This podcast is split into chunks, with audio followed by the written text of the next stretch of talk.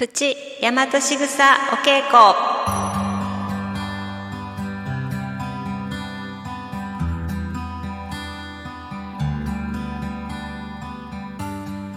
こんにちは12時になりました。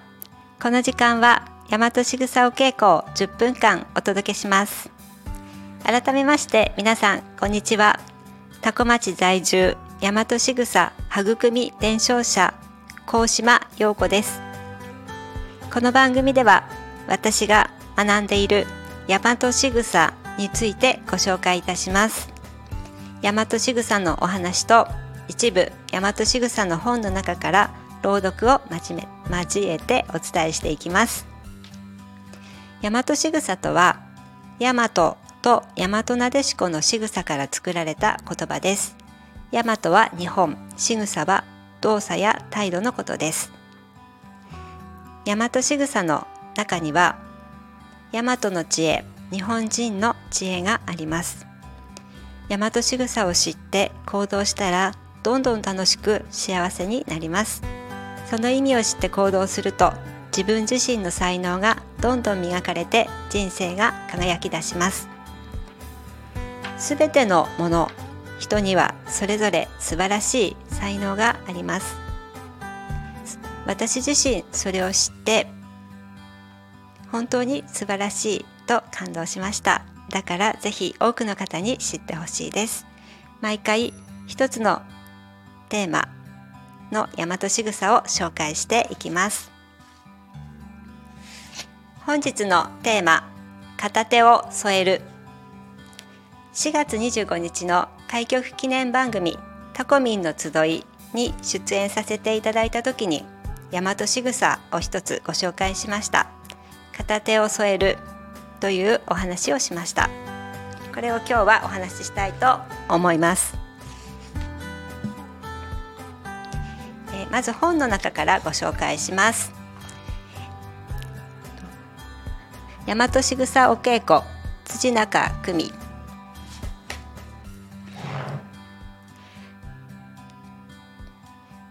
大和しぐさお茶を飲むとき片手を添える。右手は自分左手は支えてくれる存在を表します。常に誰かのおかげで成り立っていることを忘れないように何かをするときには片手を添えるようにします。添えていると現在の自分があるのは自分の行動の成果だけではなくそっと支えてくれる人がいるおかげだということに目を向けられるようになります。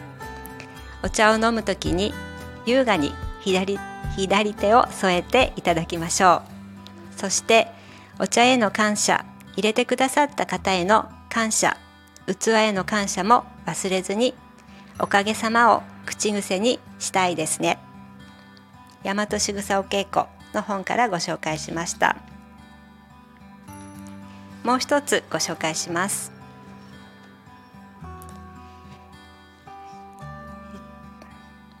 これはと大和しぐさお稽古に参加してくださっているというか、えー、大和しぐさお稽古は全国で開催されています。東京京都札幌土中久美先生の下で学んでおります。そのと銀座の東京の教室に日本を代表する女優高橋恵子さんが来られています。その時のお話が本に載っていますのでご紹介します。女優になって16歳の時初めて海外で撮影に行ったポルトガル。その地に降り立った時将来は日本のことを世界に伝えたい。そんなことを直感しました。女優活動をしながらもその思いは確実に胸の奥底にありました。そんな中ヘアメイクさんがきっかけで大和仕草を知り探していたものがここにあったと感じました。譲り合う思い合う尊敬し合う。そんな日本人の素晴らしい心と行動は常日頃の仕草に込められた方に心を磨き育む意味があるからだと知りました。例えばお茶をいただく時に手を添えるのはおかげさまの心を育むこと。はいという返事には新しい自分になるという言霊の意味があることを知りました。神秘の国日本の真実が永続するように大和仕草を多くの人に知ってもらい本来の日本人としての輝いている人を増やすお手伝いをしていきたいです。これは女優の高橋恵子さんが大和仕草の本に寄せてくれたくれている、えーと、内容です。私はタイミングは合わなくてまだ講座で、えー、高橋さんにお会いしたことはないのですが高橋恵子さんも時々大和仕草の講演会に参加していらっしゃいます。仕草が美しい女性になりたいなと思います。それよりもさらに美しい心を持って生きていきたいと思います。ちょっと大げさになりましたがほんのちょっとでも楽しく幸せに過ごしたら過ごせたらいいなと思います。大和しぐさお稽古はと全国でも開催されております。興味のある方は大和しぐさで検索すると公式ホームページにつながります。9月には多古町か匝瑳市で開催予定ですので興味のある方はぜひご参加いただけたら嬉しいです。また土曜日の2時から30分の番組を大和しぐさを一緒に学んでいる4人で持たせて持たせていただいています。そちらは雑談っぽく大和しぐさについて語ったり楽しくまさ楽しく、えー、と活動している大和しぐさ発酵部という発酵食品を作る会をしています。漬物を漬けたりお味噌を作ったり栗拾いをしたり草木染めをしたりそういった活動をみんなでワイワイとしています。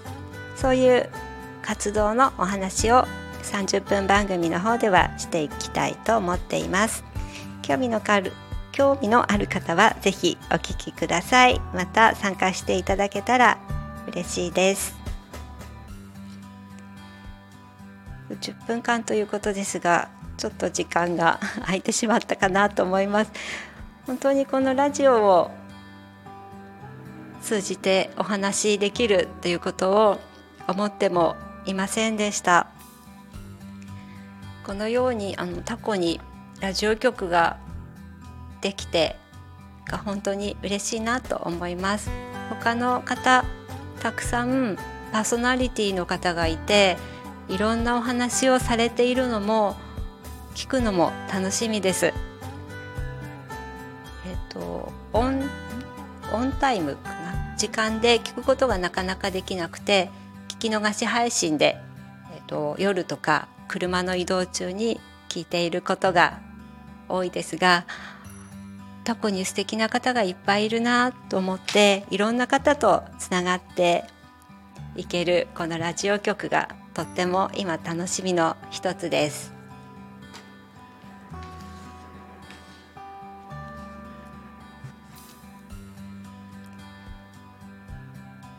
えー、そろそろお時間になってまいりました、えー、それでは皆さんまた来週。と大和しぐさお稽古でした。お相手は高島陽子でした。